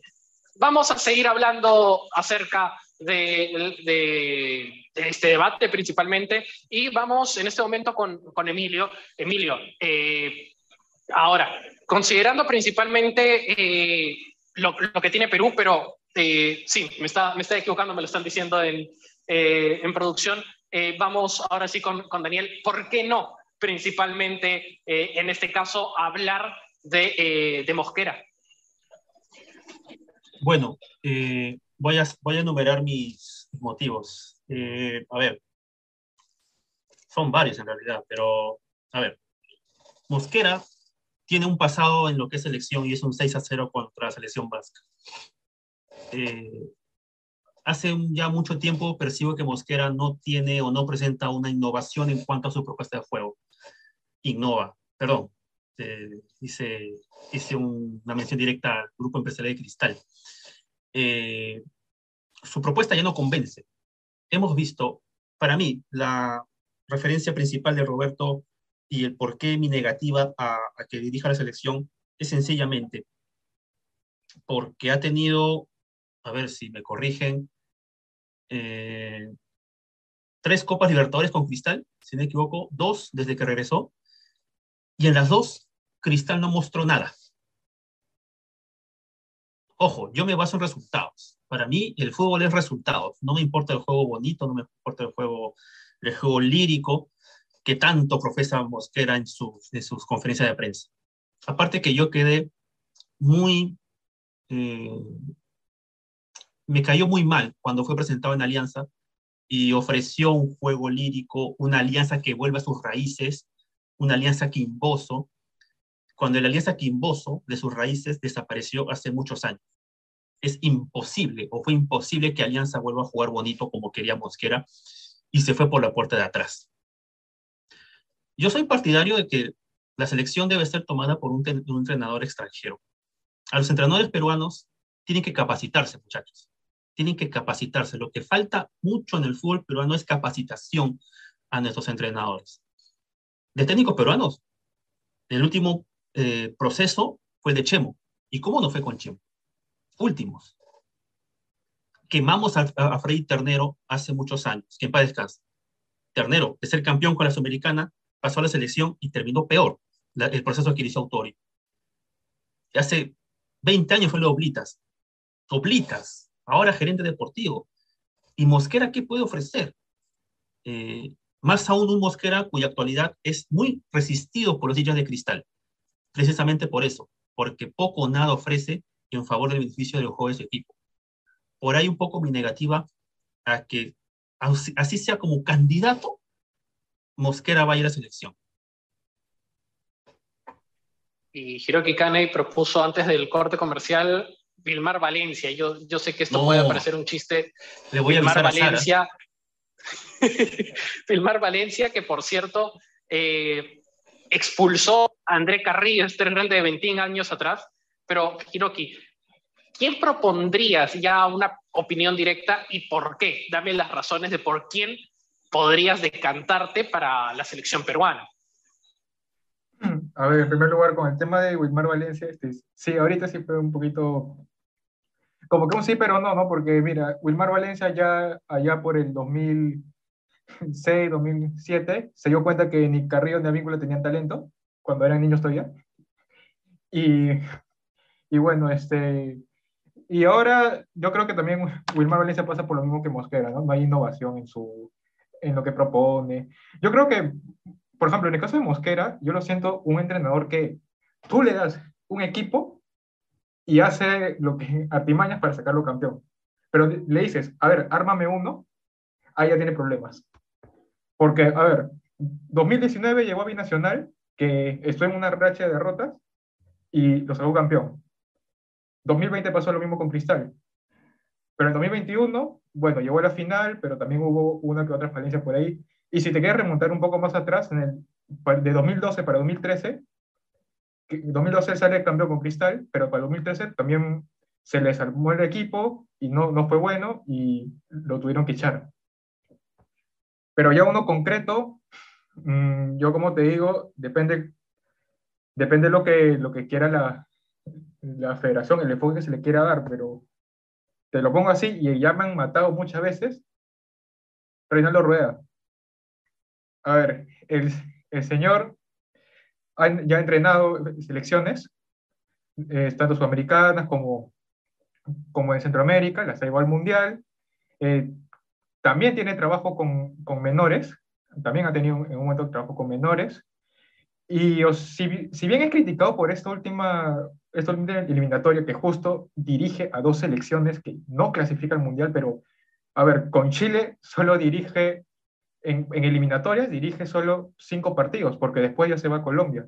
O sea, yo creo que si vamos a achacar a Rueda, chanquelo por, por, por su mala campaña con, con Colombia. Porque en Chile, a ver, antes en la Copa América bueno, perdió garrafalmente contra Perú, llegó, solo llegó al cuarto lugar, y, en los, y él dirigió desde los partidos amistosos de Chile, los primeros partidos amistosos de Chile lo dirige, y creo que como que Chile aún mostraba ese, eso de la generación dorada esos jugadores que aún habían, ¿no? trató de hacer un recambio, pero que no se llegó del todo porque justo le llamó el, el corazón por el país y, y, y saltó para Colombia.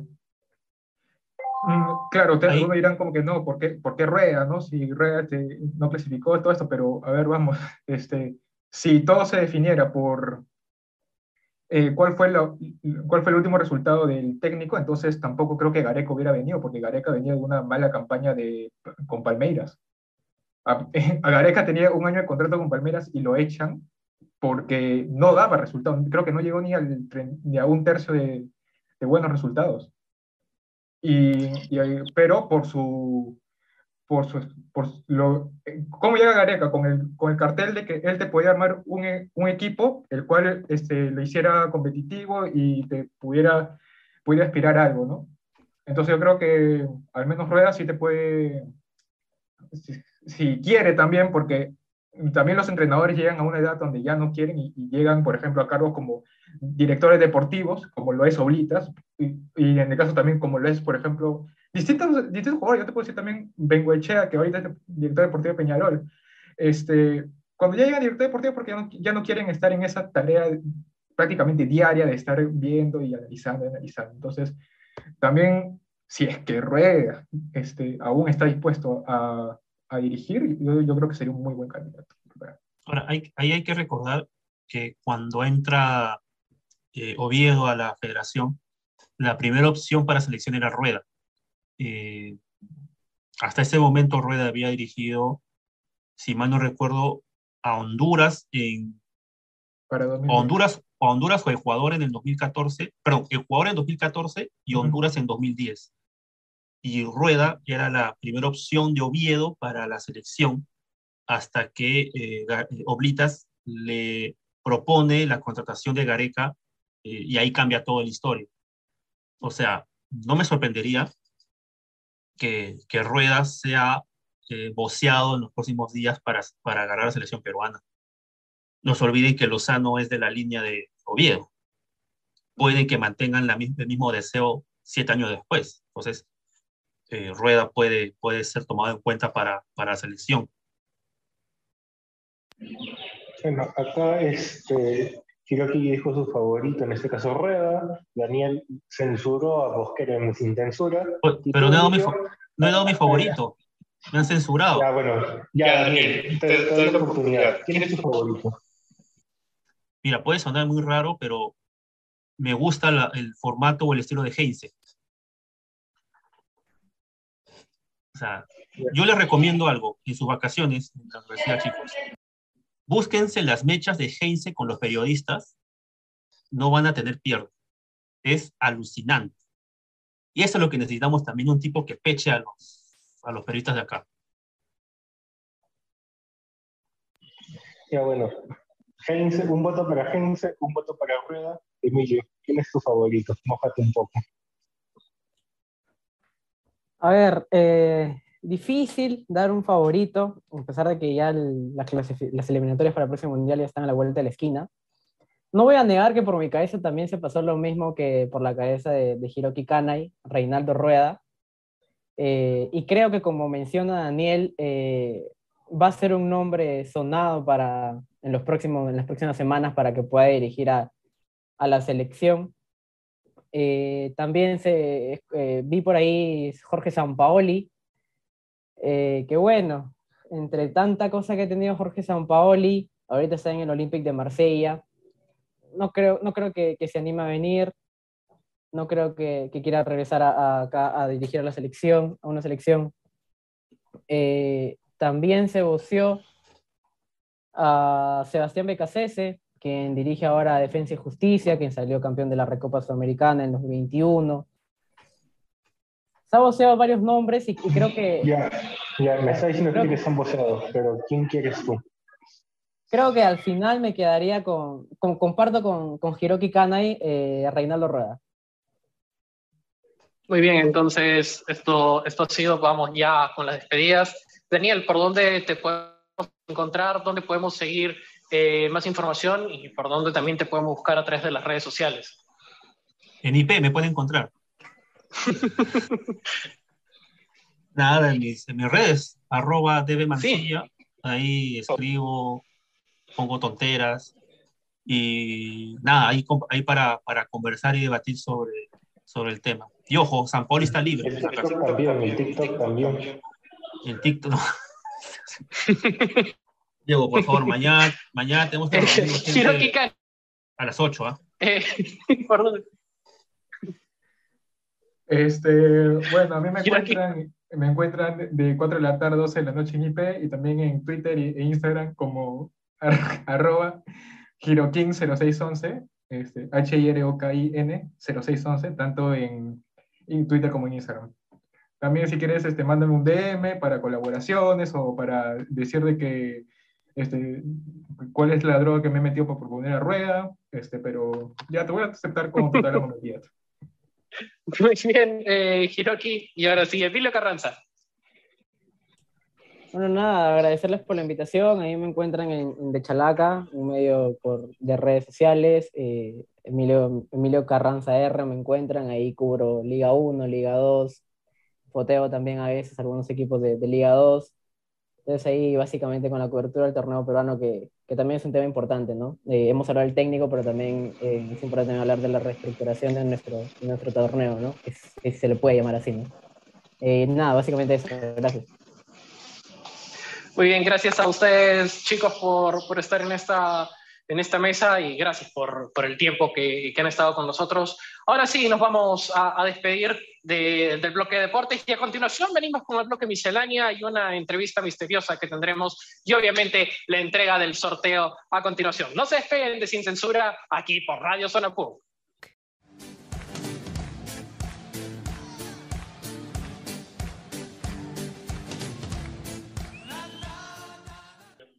Muy bien, ya estamos aquí con, el equipo staff y tenemos una entrevista misteriosa, que es un fanático, nos dice, hemos detectado que no haya ningún objeto punzocortante o contundente sobre nosotros eh, que, pueda, que pueda ser atacado como a Shinzo Abe, así que estamos, estamos aquí. ¿Cómo estás? Bienvenido.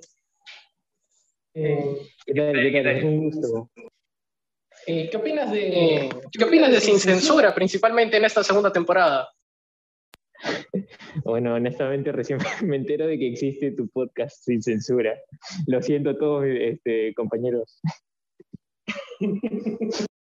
Acá nos menciona que tiene el número de emergencias a la mano, pero eh, bueno, eh, estábamos aquí, eh, queríamos primero la entrevista con Gianfranco Farías, que lamentablemente está con COVID el día de hoy. También seguimos en, en colaboraciones acerca de su pollada que está realizando para poder recuperar los 10.000 soles que, que perdió en la apuesta de Alemania contra Inglaterra, si es que no me equivoco, ¿no? De Alemania contra Inglaterra. El señor Diego Sánchez está con dolor de estómago, ya está viniendo en unos momentos, pero queríamos preguntarte, este, ¿qué opinas de los comentarios? ¿Crees que deben haber más en el programa? ¿Deberían... ¿Podrías re- repetir, por favor? Y dame más contexto. Sí, sí, deberíamos tener más, más, este, más comentarios del público, más, este, más reacciones o deberían moderarse en nuestro, en nuestro programa. Bueno, más reacciones y más comentarios nunca están de más, ¿no? Siempre eh, nos sirve siempre a, a todos este, más participación de la gente, ¿no? Eh, justo eh, me comentaste en la previa que querías mandarle un saludo a Gianfranco Farías. ¿Qué, qué piensas decirle? Sí, este. Ese sujeto, sujeto, un saludo, que te mejores y paga los 20 soles que mereces. Muy bien, ha sido un gusto. Muchas gracias por, por la entrevista. Ya se va a acercar el señor Sánchez porque ya tenemos aquí eh, la, la cajita misteriosa. ¿Quién, quién va a ganar la, la cajita? Estamos esperando ya al señor Sánchez que, que va a entrar por la puerta. Este, eh, ya, ya, llegó, este, llegó todo, todo bien, estuvo bien el almuerzo. Eh, sí, sí, sí. El, el, chifa Feliciano no me cayó tan bien, que digamos. Ah, hoy día el chifa estuvo triste. Pero muy bien, ya tenemos eh, el, el, quién es el ganador del, del, premio. Este Pablo, ¿me puedes decir su nombre? Bueno, creo que mucha gente se va a sorprender porque realmente tengo muchas dudas acerca de si realmente la persona va a querer ganar. Yo pregunto, ¿tú quisieras ganarte algo que tenga en esa caja? Es que por, por conocer el secreto, cualquiera no quiere la caja. Ahí la, la verdad es que aquí solo puse 15 soles. Pero quisiera saber quién, quién gana el premio y Diego, ¿sabes el nombre? Ganó el premio en este caso fue la persona que lo que en la caja dijo que ahí está el precio del cielo que buscaba A ver. Y ganador en este caso la señorita Aplausos para Brenda More. Aplausos. Eh, aquí en el estudio estamos esperando que llegue para poder recoger su, su premio. Eh, creo que sí, teníamos un poco de eco, pero ya, ya estamos aquí. Eh, muy bien, Brenda. Eh, recibe tu, tu, premio y qué es lo que había adentro.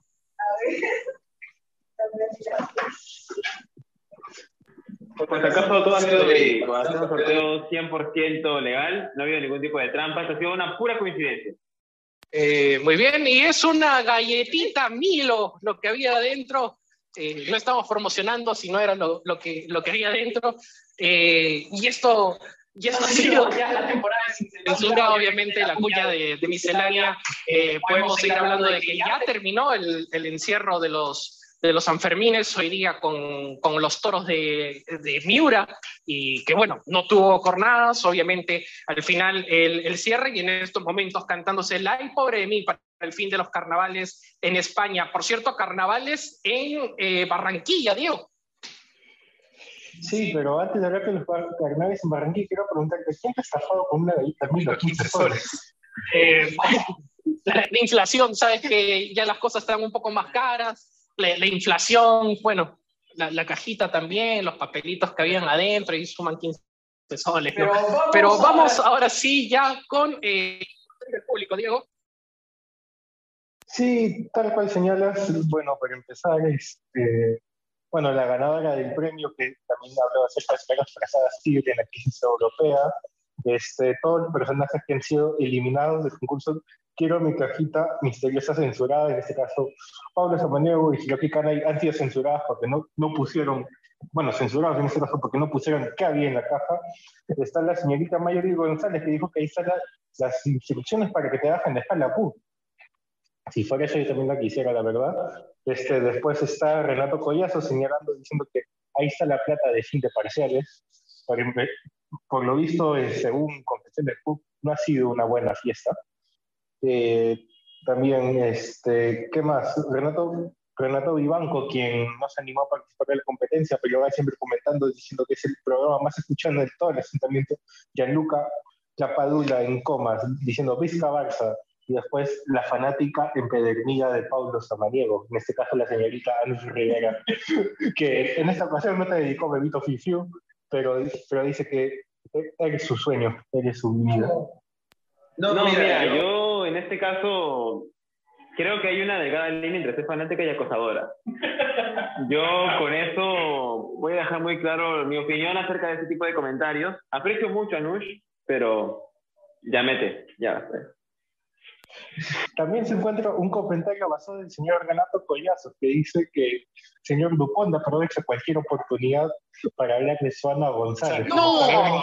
Es la única persona que se pone a buscar artículos académicos en OnlyFans. No, es que obviamente teníamos que hablar del caso de Suana porque era el caso más eh, conocido principalmente sobre temas de reparaciones civiles. Eh, como muchos ya sabrán, tuvo una demanda de difamación de Melissa Loza un, caso que no vale la pena comentar. Ya hemos dicho, hablar de farándula peruana y sin censura es caer más bajo de lo que lamentablemente está en la valla de lo, de lo que se practica aquí.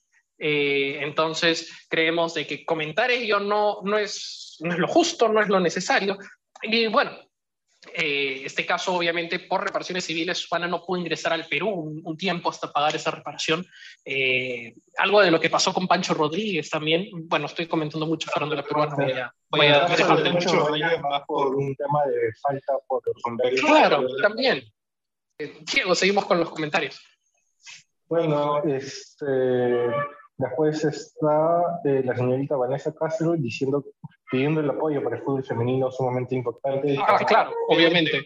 Creo que es, es necesario y, y, creo que es importante hablar del fútbol femenino de la misma manera en que se habla del fútbol masculino. Vemos el caso de Colombia, cómo se ha suspendido la liga a partir del segundo semestre y cómo muchos equipos, por ejemplo, en 2019, cuando se dijo que la liga no iba más, hubo un respaldo. Creo que en el masculino otra vez va a haber ese nuevo respaldo en este, en este año frente a las eh, malos manejos, malas gestiones que se manejan en el fútbol colombiano, se manejan muy bien en el fútbol eh, eh, por parte de los hombres este apoyo y que creemos que en Perú debe hacer lo mismo y lo necesario, importante para, para esta liga. Diego, ¿qué más comentarios hay? Después, la señorita Mayori González, aparte de su participación en el concurso, también dijo un tema muy importante. Esta parte de darle la razón a Daniel Brown en el tema de Mosquera, que le quiten el peso al voto de los departamentales. Sabemos que ahí está la mayor Claro. Parte de la corrupción de la Federación Peruana. Bueno, y al momento esos serían todos los comentarios. Parte Canal pidiendo su universidad Ricardo Gareca su licenciamiento, por favor. Eh, eh, por cierto, eh, ¿hay más comentarios? Mm, la verdad que creo que eso es todo por ahora. Por ahora. Muy bien, Pablo, ha sido un gusto estar con, contigo esta temporada. Sé que ingresaste un poco tarde, pero estuviste con nosotros también en, en el bloque de las entrevistas. Eh, tus impresiones y qué es lo que esperas de la próxima temporada.